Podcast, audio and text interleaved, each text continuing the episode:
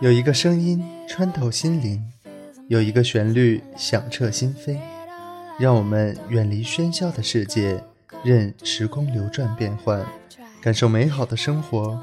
微雨时光，我们心灵的港湾，在这里留下我们人生最美的记忆。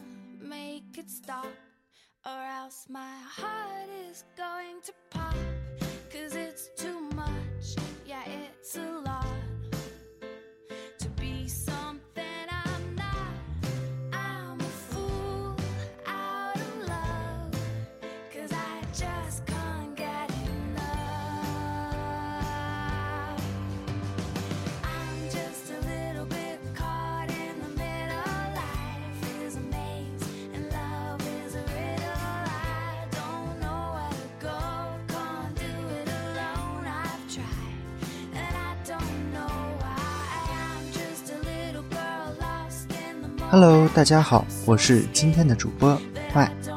今天给大家带来一篇来自于松明的文章。我和我的女朋友是什么关系？我的女朋友不高，也不算矮，不胖，自以为不瘦，貌不是公认的美女，我看着舒服而已。总之不出众，但是我从认真的认识她到有好感，用了一个小时。到喜欢用了两天，到和她在一起用了四天，到现在半年多过去，难以自拔。她有她独特的辨识度，她是个平静的女孩，平静到一杯热水洒在面前，甚至连个啊字都没有。她不为继承事实的不幸浪费感情。她和我第一次谈话，提的是在黑板上画黑板的哲学问题。第一次约会。赶上我参加校媒的会，在外面等了我三个小时。见面的第一句话是：“我猜你应该比我着急。”他能一面看着季羡林关于佛教的解读后交流其中的情趣，一面学术分现代写程序，从一百七十多人的大班里以第二名的身份考到高工。他能一面和我针锋相对的辩论，从定义。到逻辑，从价值到手段，一面帮我把不好洗的衣服一件件洗干净，连吃提子都洗净，剥好了皮给我。我不知道他还有什么能力是我不知道的。最美好的是，他虽然看起来无所不能，却依然让我觉得自己被需要。有时我不懂我们为何能在一起，我们有很多不同。从形象到性格，从思维模式行为方式，为此他曾发明了一个美丽的说法，叫不对称美。当然，相似的地方也有。关于文艺，我文艺的太随便，太随便就很文艺。还有最重要的相同的地方，我们都尊重个体的独立。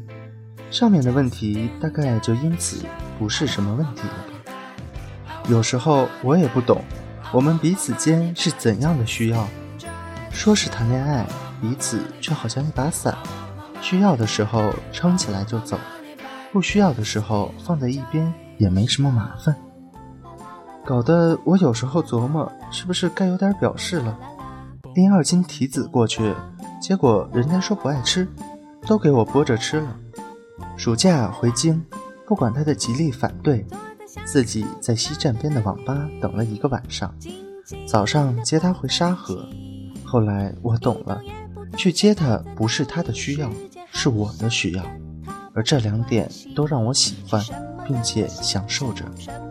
即使有天去不了，也没什么，他会自己回到沙河，就像把我的箱子从北京站带回本部一样，然后给我发一句淡淡的“到了”。也许这种建立在不需要中的需要，才是稳定的吧。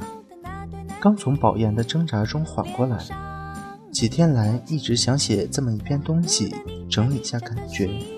从巴西面试前，我跟他说，如果面试不成就要工作了。不知提早进入社会对这段感情意味着什么？他的回答给了我答案。意味着他每周来给我洗一次衣服。中秋的第二天，十月一日，在北戴河鸽子窝一起看日出。当人们为月初的太阳欢呼雀跃的时候，他提醒我回头看树上寂寞的月亮。仅仅几个小时后，他从所有人的焦点变得如此孤单。功名荣耀的得来与失去是何其容易与突然。是啊，但是复何求呢？我想，这种关系就叫爱吧。我想这就是爱情。啦啦啦啦。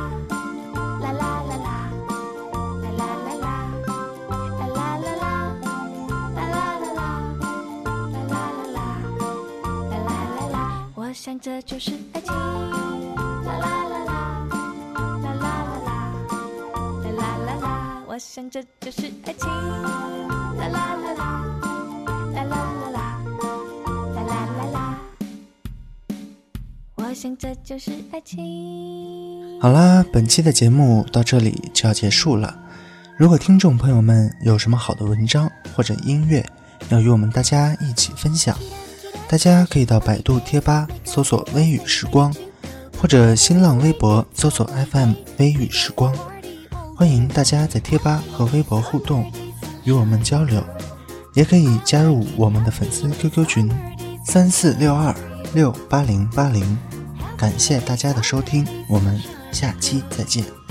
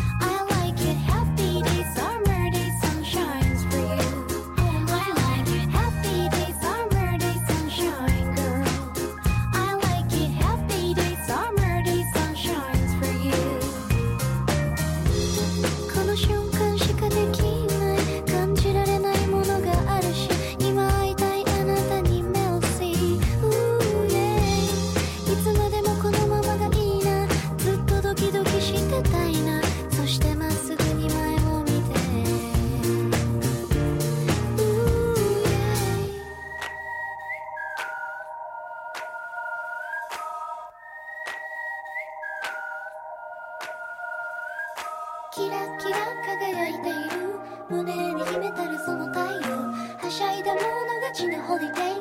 踊ってもっと解き放って。キラキラ日差しを浴びて。Wake up